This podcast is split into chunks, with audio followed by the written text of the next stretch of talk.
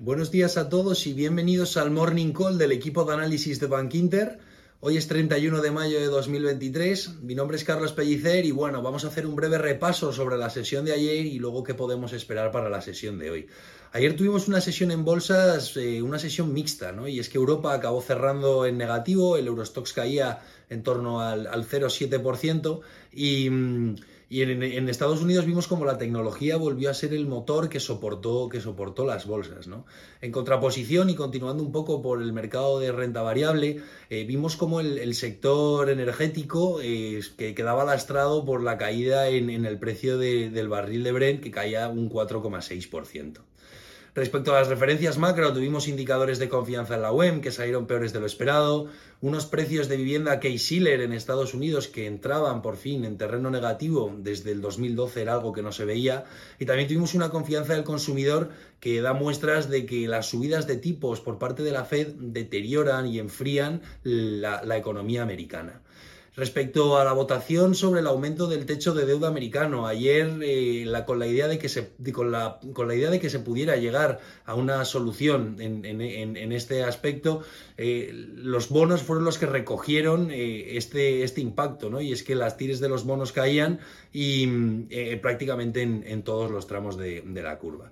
Pero bueno, lo más importante y para la sesión de hoy que podemos esperar, y continuando un poco con, con el tema de la votación acerca del aumento del techo de deuda, Hoy se vota en, el Congreso eh, si se aprobará el aumento del techo de deuda o no. El Congreso lo tienen liderado los republicanos y como sabéis, pues los republicanos son los que, los que a priori no están a favor de aumentar este techo de, deuda. Y, por tanto e, es bastante complicado eh, predecir o, esperar eh, cualquier tipo de escenario en la votación que veremos hoy todos modos, si saliese adelante la votación hoy en el Congreso, eh, se tendría que llevar al Senado, donde son los demócratas los que tienen el control de la Cámara, y, esto tardaría unos tres días, no sabemos si, será el fin de semana o, quizá el lunes cuando se lleve la votación al Senado. En otro orden de cosas y continuando con, el plano macro, en, China hemos tenido a primera hora unos datos que han sido bastante débiles.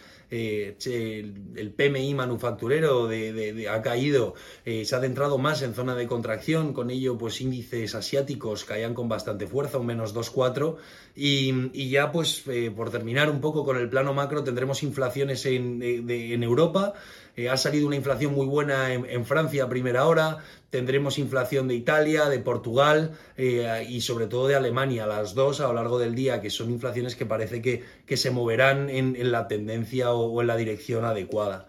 En Estados Unidos conoceremos las vacantes de empleo o los JOLS, aunque creo que mucho deberían empeorar para ver un impacto real en mercado, ya que la solidez del mercado laboral americano pues, pues es increíble, ¿no? Pero bueno, con todo esto y un poco en conclusión, ¿qué podemos esperar para hoy?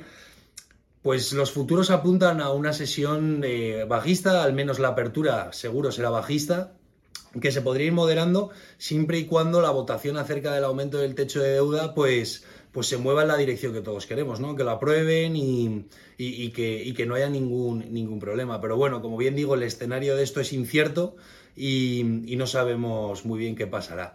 Respecto a las inflaciones, desacelerarán en la buena dirección y en Europa y yo creo que, que esto también será bastante importante en la sesión. Muchas gracias.